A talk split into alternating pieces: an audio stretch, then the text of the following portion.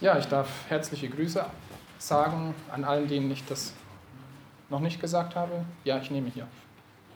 Im Video klappt heute leider nicht. Also, ähm, ja genau, ich darf liebe Grüße sagen aus Leutkirch. Ich war auch letzte Woche dort. Kies ist heute dort. Es liegt daran, dass Familie Brown gerade im Reisedienst ist in Amerika für, ich glaube, einen Monat oder ein bisschen länger. Und ich darf liebe Grüße sagen von der Gemeinde und auch von Jennifer. Ich durfte dort auch Gäste oder neue Leute kennenlernen, die ich bisher noch nicht kennengelernt habe und freue mich jedes Mal, was Gott dort getan hat in der Zwischenzeit. Und es ist aber mir auch wieder eine Freude, das Wort Gottes heute mit euch zu teilen.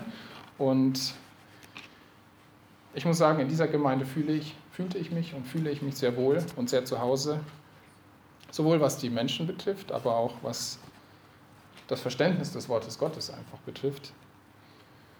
Und ich glaube, Gemeinde ist einfach die beste Einrichtung, die Gott vorsehen konnte für uns und auch für diese Zeit. Ich bin dankbar für die Familie, die Halt und Rat gibt und gab in allen Lebenslagen. Aber die Gemeinde ist noch mehr als eine Familie und eine Einrichtung Gottes. Es ist ein Volk, ein auserwähltes und heiliges Volk, das Gott gehört. Und ich möchte dieser Predigt einen Bibelvers voranstellen in 1. Petrus, Kapitel 2, die Verse 9 und 10.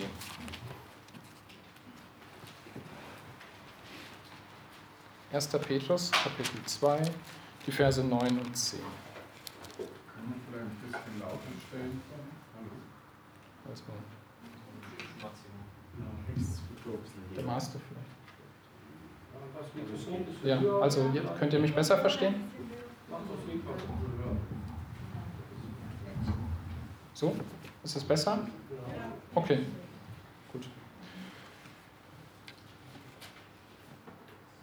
Genau, 1. Petrus 2, die Verse 9 und 10. Äh, ja, genau, 1. Petrus.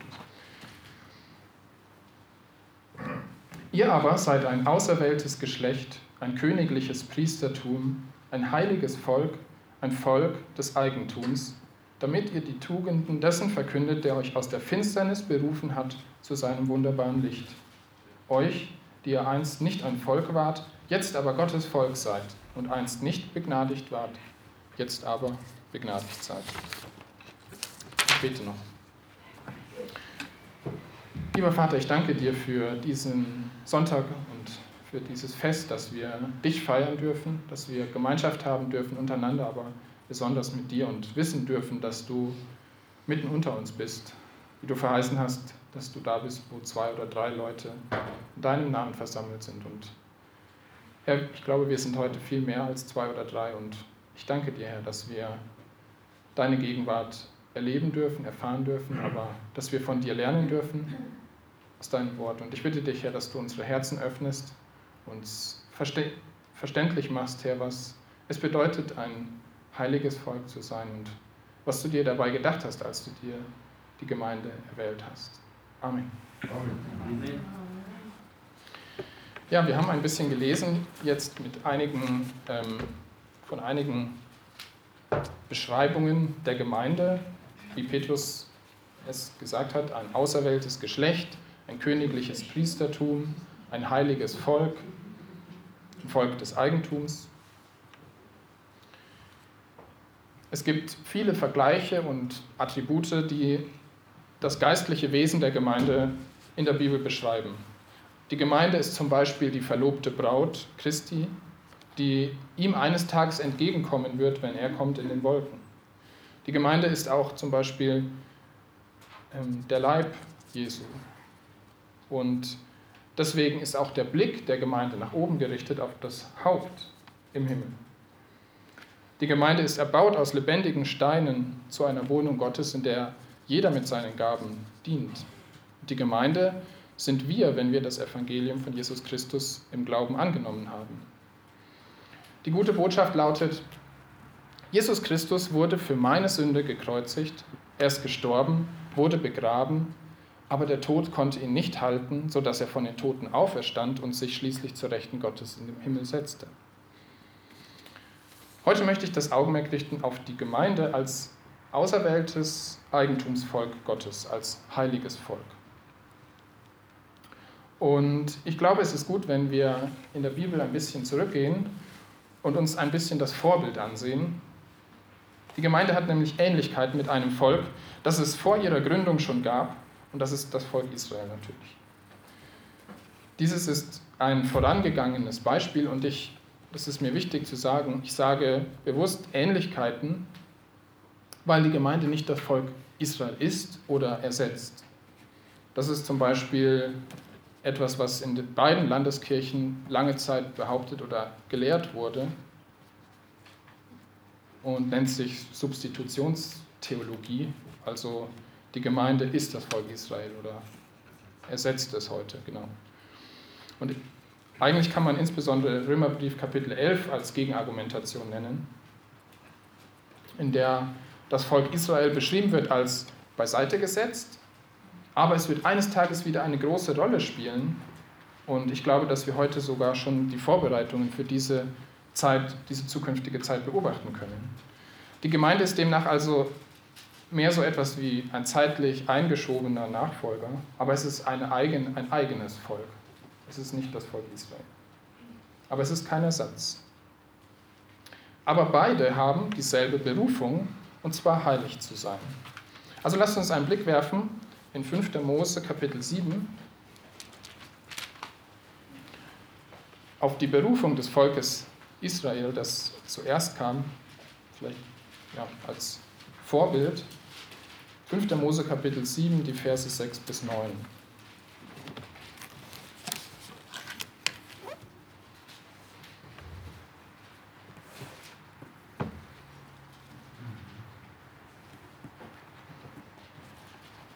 Da erklärt Mose dem Volk, denn ein heiliges Volk bist du für den Herrn, deinen Gott. Dich hat der Herr, dein Gott, aus allen Völkern erwählt, die auf Erden sind, damit du ein Volk des Eigentums für ihn seist. Nicht deshalb, weil ihr zahlreicher wärt als alle Völker, hat der Herr sein Herz euch zugewandt und euch erwählt, denn ihr seid das geringste unter allen Völkern, sondern weil der Herr euch liebte und weil er den Eid halten wollte, den er euren Vätern geschworen hatte, darum hat der Herr euch mit starker Hand herausgeführt und dich erlöst aus dem Haus der Knechtschaft, aus der Hand des Pharao, des Königs von Ägypten. So erkenne nun, dass der Herr dein Gott der wahre Gott ist, der treue Gott, der den Bund und die Gnade denen bewahrt, die ihn lieben und seine Gebote bewahren auf tausend Generationen.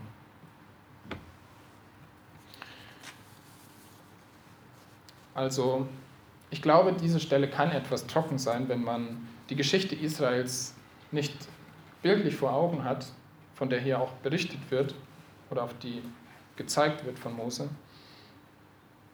Ich werde aber versuchen, einiges davon in Erinnerung zu rufen, aber der Reihe nach. Also zunächst hat Mose dem Volk Israel bestätigt, denn ein heiliges Volk bist du für den Herrn.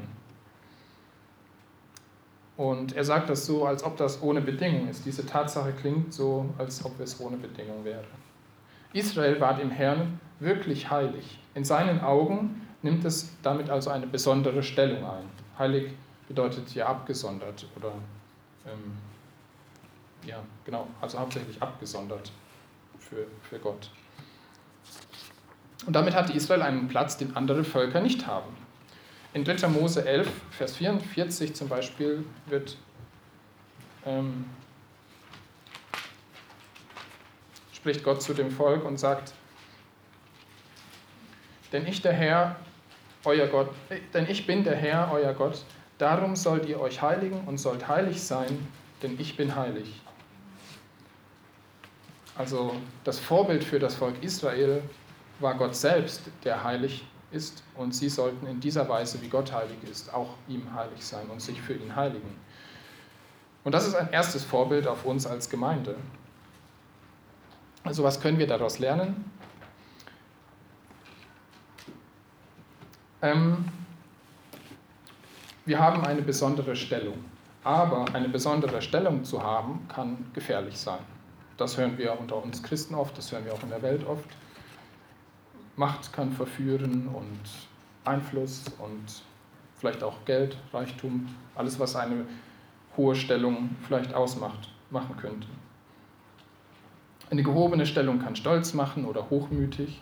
Sie kann uns verleiten, bewusst den Neid oder die Eifersucht von anderen zu wecken.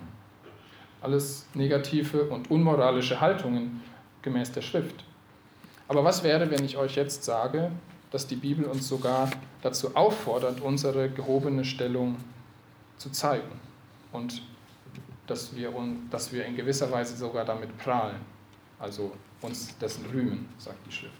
Zum Beispiel Römer 1, Vers 16. Denn ich schäme mich des Evangeliums von Christus nicht, denn es ist Gottes Kraft zur Errettung für jeden, der glaubt. Zuerst für den Juden, dann noch für den Griechen. Also es wird klar, hoffentlich rühmen wir uns nicht unserer Stellung in der Firma oder weil unsere Stellung, ähm, unser, unser Geld uns so hochgestellt hat, sondern entscheidend ist, was wir eigentlich als unsere Stellung betrachten. Für einigen Christen soll die Stellung in Christus gesehen werden. Er ist unsere Gerechtigkeit. Jesus ist unser Leben. Er ist unsere Hoffnung. Und all dieser Dinge, sagt die Bibel, sollen wir und dürfen wir uns rühmen. Das, ist, das sind Schätze, die die Welt nicht kennt und nach der sie, wo viele auch gar nicht wissen, dass es sie, diese Schätze gibt. Also wir dürfen davon reden und erzählen, dass wir eine Hoffnung haben, dass wir Gerechtigkeit in Christus haben und dass wir ein Leben gefunden haben. Und eine andere Stelle haben wir ja schon gelesen, 1. Petrus 2, Vers 9.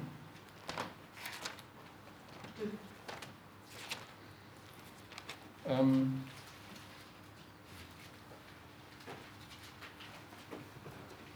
sagt, dass diese Berufung ein auserwähltes Geschlecht, ein Priestertum, ein Volk ein heiliges Volk und ein Volk des Eigentums zu sein, ein Ziel hat, nämlich damit wir die Tugenden dessen verkünden, der uns berufen hat.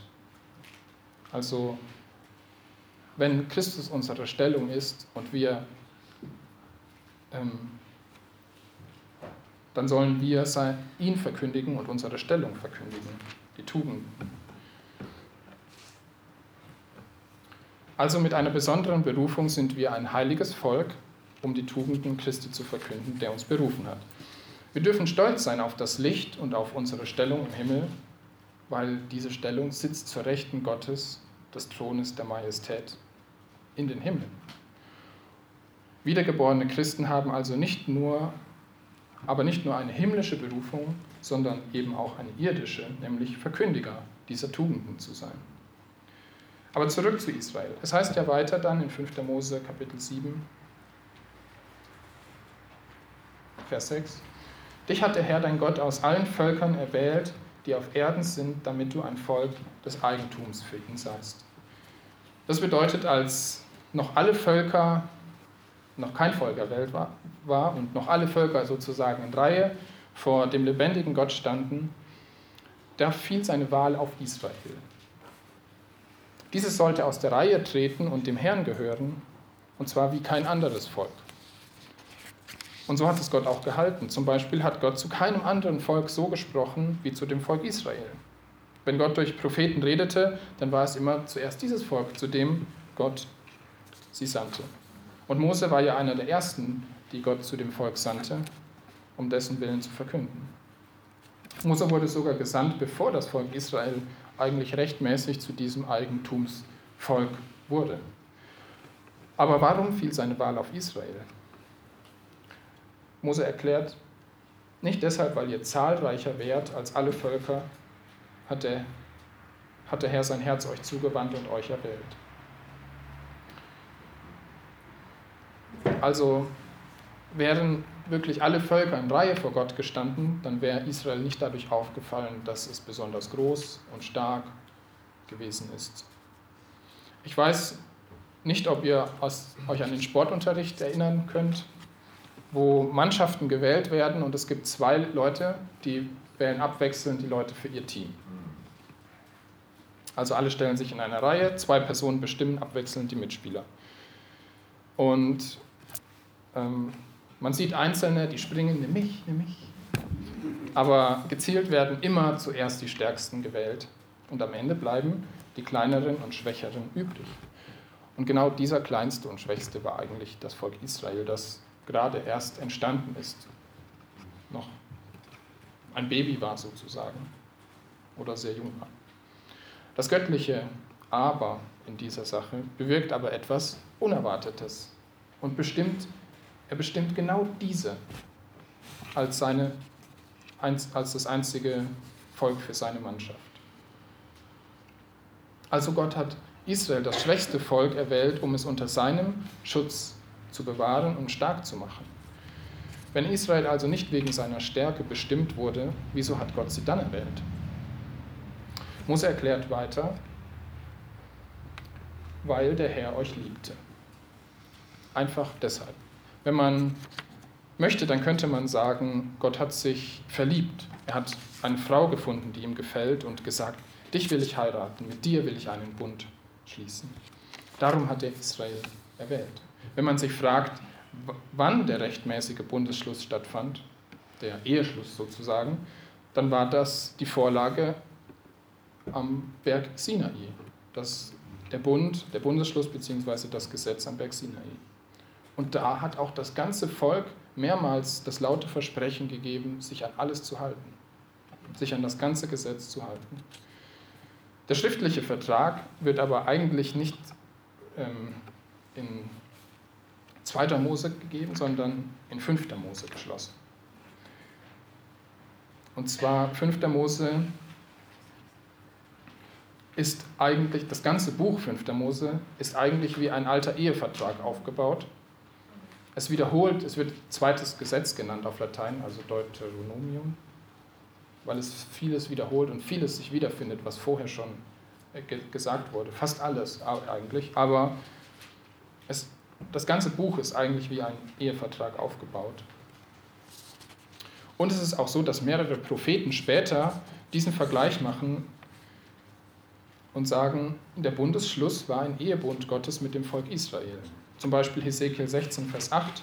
Ihr müsst das nicht unbedingt aufschreiben, aber wenn ihr möchtet, könnt ihr. Hesekiel 16, Vers 8. Als ich nun an dir vorüberging und dich sah, siehe, da war deine Zeit da, die Zeit der Liebe. Da bereitete ich meine Decke über dich und bedeckte deine Blöße. Ich schwor dir auch und machte einen Bund mit dir, spricht Gott der Herr und du wurdest mein. Und daher 16, Vers 8. Hesekiel 16, Vers 8, ja. Hesekiel beschreibt also diesen Bundesschluss als die Hochzeitsnacht. Auch Jeremia 2, Vers 2 und 3 gibt einen Hinweis. Jeremia Kapitel 2, die Verse 2 und 3.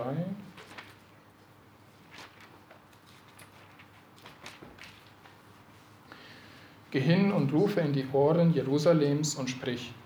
So spricht der Herr, ich denke noch an die Zuneigung deiner Jugendzeit, an deine bräutliche Liebe, als du mir nachgezogen bist in der Wüste, in einem Land ohne Aussaat. Israel war damals dem Herrn geheiligt, der Erstling seines Ertrages. Alle, die es verzehren wollten, machten sich schuldig. Es kam Unheil über sie, spricht der Herr. Auch hier wird die Beziehung zwischen Israel und Gott beschrieben und die Wüstenreise als Brautzeit oder mit einer Brautzeit verglichen. Und mir ist aufgefallen, hier ist das ganze Murren in der Wüste vergeben und vergessen, als Jeremia das schrieb. Aber ich glaube, das liegt daran, dass inzwischen sich sehr viel in dieser Beziehung geändert hatte, als Jeremia das schrieb. Und die anfänglich gute Beziehung, die im Großen und Ganzen voller Liebe war, sich sehr zum Schlechten gewendet hat, bis hin zu einer Scheidung. Aber es gibt noch einen zweiten Grund, warum, Gott, warum sich Gott Israel aussuchte. Er hatte ein Versprechen gegeben, an das er sich halten wollte. Und 5. Mose Kapitel 7.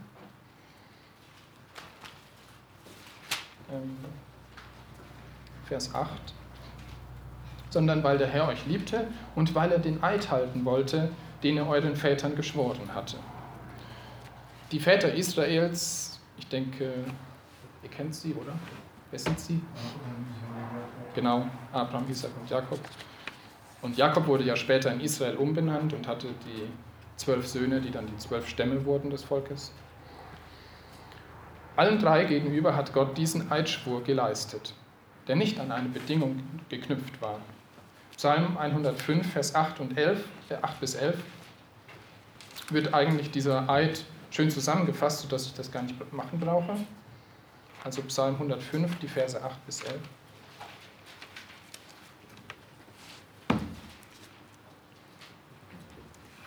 Er, Gott, gedenkt auf ewig an seinen Bund, an das Wort, das er ergehen ließ auf tausend Geschlechter hin, an den Bund, den er mit Abraham geschlossen, an seinen Eid, den er mit Isaak geschworen hat. Er stellte ihn auf für Jakob als Satzung, für Israel als ewigen Bund, als er sprach, dir gebe ich das Land Kanaan, als das Los eures Erbteils. Die Väter Israels waren Männer des Glaubens, vor allem Abraham. Sie hielten sich an das Wort Gottes, sie folgten ihm nach und hatten eine lebendige Beziehung zu Gott. Und ich glaube, das ist einer der Gründe, warum Gott wollte, dass er sich gerne an seinen Eid halten wollte und auch diesen Eid geschworen hat, um Israel zu mehren. Israel sollte natürlich auch in der ganzen Heilsgeschichte ein großes Beispiel werden für alle Völker, aber Israel sollte Kanaan halten und bewohnen. Er versprach ihnen also ein Erbe. Und auch die Gemeinde besitzt so ein Erbe, das sie rechtmäßig fest erhalten wird und das sie nicht verlieren kann. Und das Erbe der Gemeinde ist das ewige Leben. Und das ewige Leben ist auf drei Säulen Gottes verankert, fest verankert. Einmal erstens auf der Liebe in dem vollkommenen Opfer Jesu am Kreuz. Zweitens auf der Versiegelung mit dem Heiligen Geist, als wir gläubig wurden, Epheser 1, Vers 13. Und drittens auf der Treue Gottes des Vaters. Das sind die Säulen, auf denen das Leben, ewige Leben verankert ist. Also hat Gott aus Liebe und aus Treue gehandelt, als er das Volk Israel und ebenso die Gemeinde annahm und ihnen eine Zukunft und sogar ein Erbe schenkte. Die Schrift sagt, Gott ändert sich nicht. Und das bedeutet für uns, dass auch heute noch Gottes Handeln und Wirken von Liebe und von Treue geprägt ist. Mose sagt weiter in 5. Mose 7, Vers 8, Darum hat der Herr euch mit starker Hand herausgeführt und dich erlöst aus dem Haus der Knechtschaft, aus der Hand des Pharao, des Königs von Ägypten. Und hier möchte ich kurz einen Blick auf die starke Hand Gottes werfen, die so viel mächtiger war als die Hand des Pharao. Damals war das Volk Israel ein Sklavenvolk und der Pharao wollte, Gott wollte, dass das Volk ihm, ihm, zu ihm in die Wüste kommt, um ihn anzubeten. Das war eigentlich einer der ersten Aufrufe, dass das Volk Israel ähm, aus Ägypten ziehen soll. Aber der Pharao wollte sie auf keinen Fall ziehen lassen. Der Pharao war ein mächtiger Herrscher. So wie es heute auch mächtige Herrscher auf der Erde gibt, vielleicht nicht ganz so mächtig, aber ein Herrscher, der Arbeitslager hier und da betrieb. Der Auszug war begleitet von zehn Plagen, die Gott in Ägypten wirkte. Zehnmal hat der Pharao gesagt, ich lasse das Volk nicht ziehen. Und zehnmal hat Gott geantwortet mit seiner Hand, die eine starke und mächtige Hand war. Kennt ihr die zehn Plagen? Wollt ihr ein paar aufzählen? Frösche, Heuschrecken, Stechfliegen, Wasser in Blut, genau. Ja. Genau, Tod der Erstlingsgeburt. Drei Tage Finsternis. Hagel, Geschwüre, eine Viehseuche. Das Schlimmste war sicherlich die, die der Tod aller Erstgeburt. Das war auch der ausschlaggebende Punkt, warum, nachdem der Pharao das Volk ziehen ließ. Und es war die Einführung des Passafestes damals. Und trotz der steigenden Intensität der Plagen verweigerte der Pharao die Flucht des Volkes, bis er eben schließlich doch resignierte und das Volk ziehen ließ. Aber er änderte seine Meinung noch einmal, genau, trotzdem, und jagte dem Volk hinterher, und zwar mit Kriegswägen. Und ähm, er hatte nichts Gutes im Sinn, was passiert wäre, wenn er das Volk Israel erreicht hätte.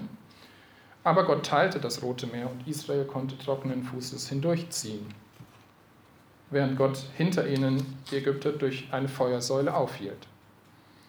Und schließlich gab Gott den Weg frei und die Ägypter stürmten hinterher, aber dann schlossen sich die Fluten und die Verfolger kamen um.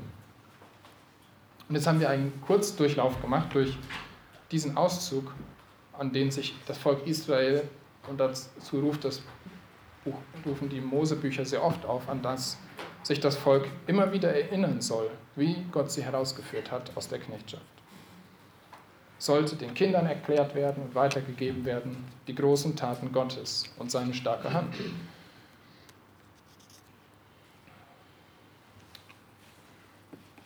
Also so sollte Israel und auch heute wir, so sollen wir zur Erkenntnis kommen, wer eigentlich wir sind und wer Gott ist. Das darf uns daran erinnern. Und Sprüche 1, Vers 7 erklärt treffend,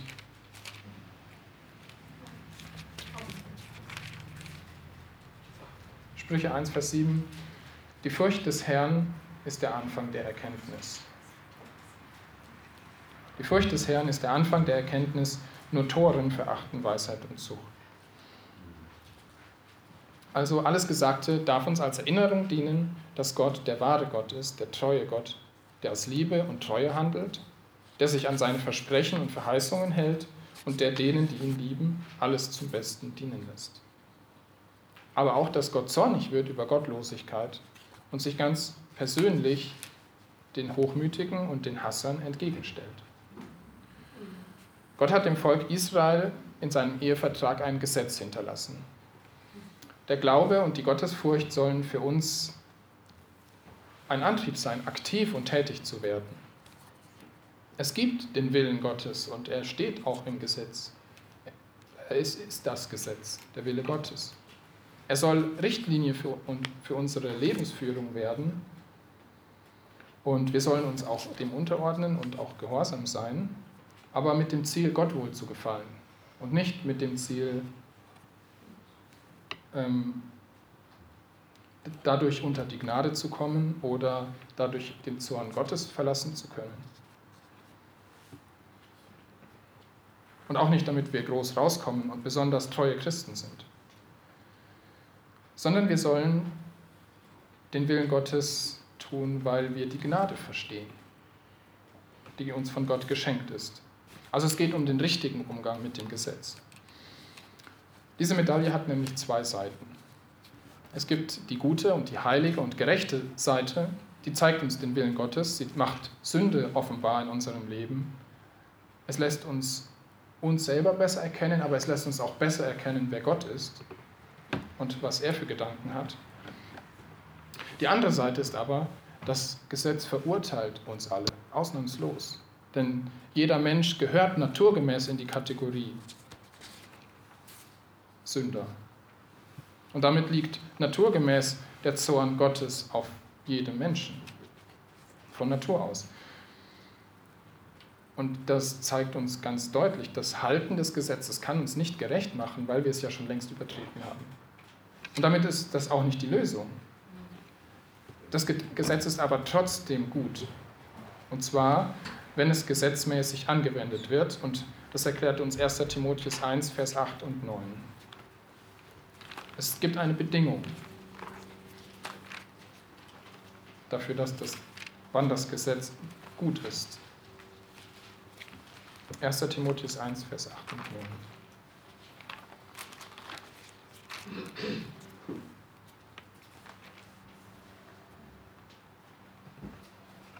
Wir wissen aber, dass das Gesetz gut ist, wenn man es gesetzmäßig anwendet und berücksichtigt, dass einem Gerechten kein Gesetz auferlegt ist, sondern Gesetzlosen und Widerspenstigen, Gottlosen und Sündern, Unheiligen und Gemeinen solchen, die Vater und Mutter misshandeln, Menschen töten, Unzüchtigen, Knabenschändern, Menschenräubern, Lügnern, Meineidigen und was sonst der gesunden Lehre widerspricht, nach dem Evangelium der Herrlichkeit des glückseligen Gottes, das mir anvertraut worden ist, schreibt Paulus.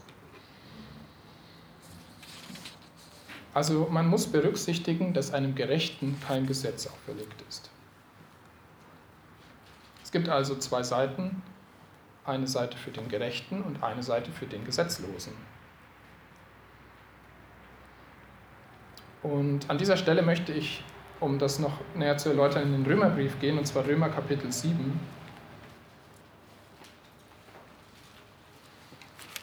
Die Verse 1 bis 6.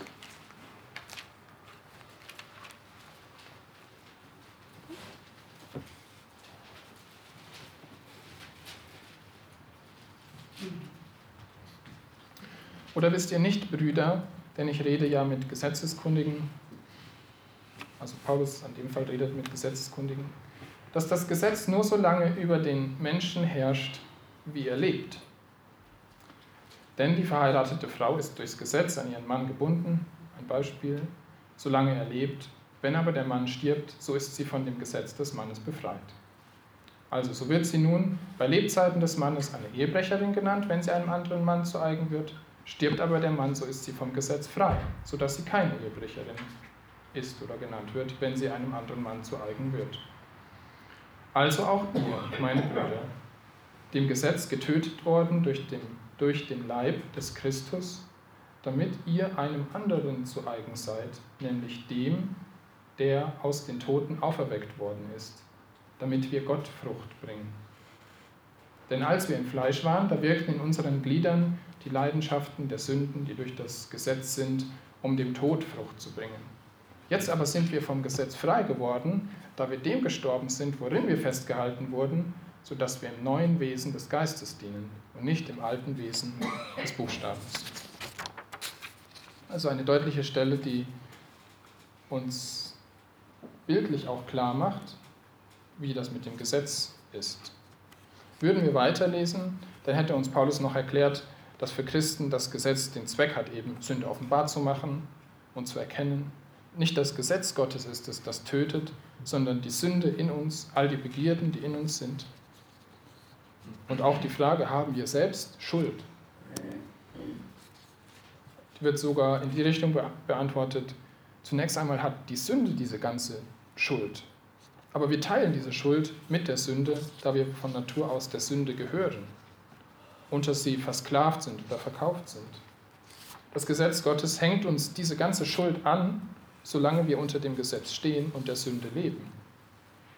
Es ist sogar möglich, als Sünder davon überzeugt zu sein, dass man das Gesetz einhält, während es einen doch verurteilt. Und das Dilemma oder die Frage ist, wie entkommen wir dem Gesetzesurteil? Und auch das haben wir schon zum Teil gelesen.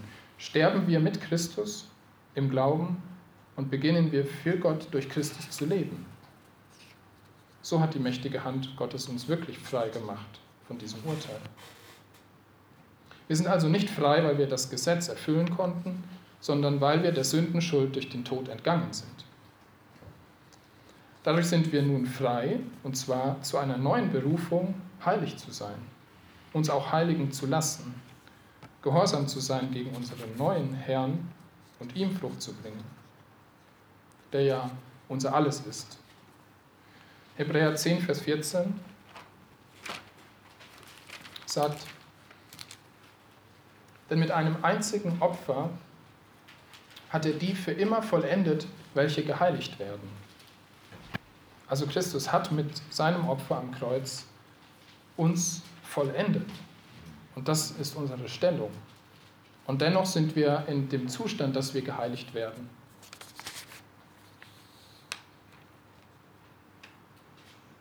Und Gott ist es, der uns heiligt. Das tun wir nicht selbst. Und das geschieht auch nicht von außen nach innen, wie jemand es tut, der das Gesetz einhalten möchte, sondern es geschieht vom Herzen nach außen.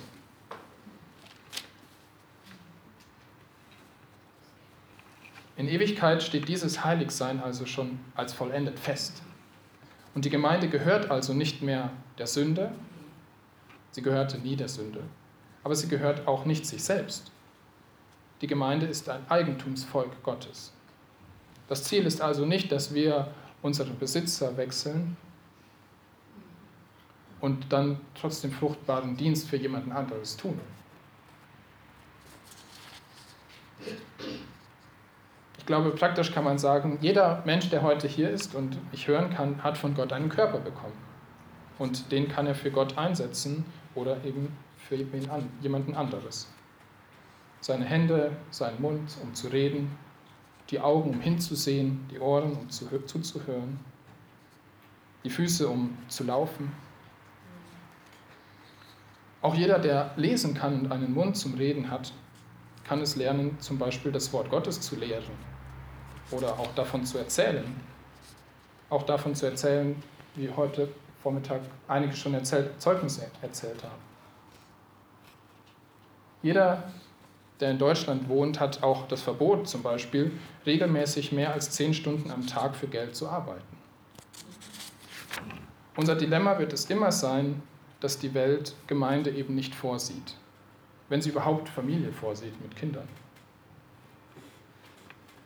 Also, liebe hier Anwesende, wir haben eine Berufung neben unserem Beruf. Und wir können auch unseren Beruf für Gott nutzen und auch die Zeit in unserem Beruf nutzen, wenn es nicht ausdrücklich verboten wird in manchen Fällen.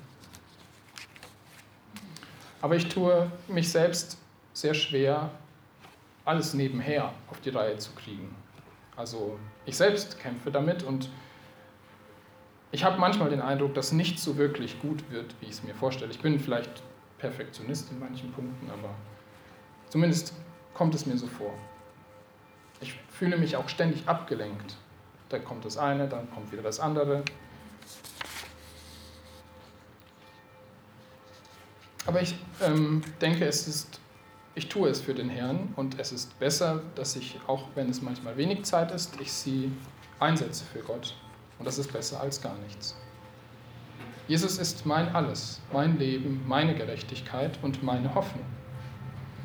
Und deshalb lasst uns zum Abschluss doch noch von ihm lesen. Und zwar nochmal zurück in 1. Petrus 2, aber ab Vers 4 diesmal.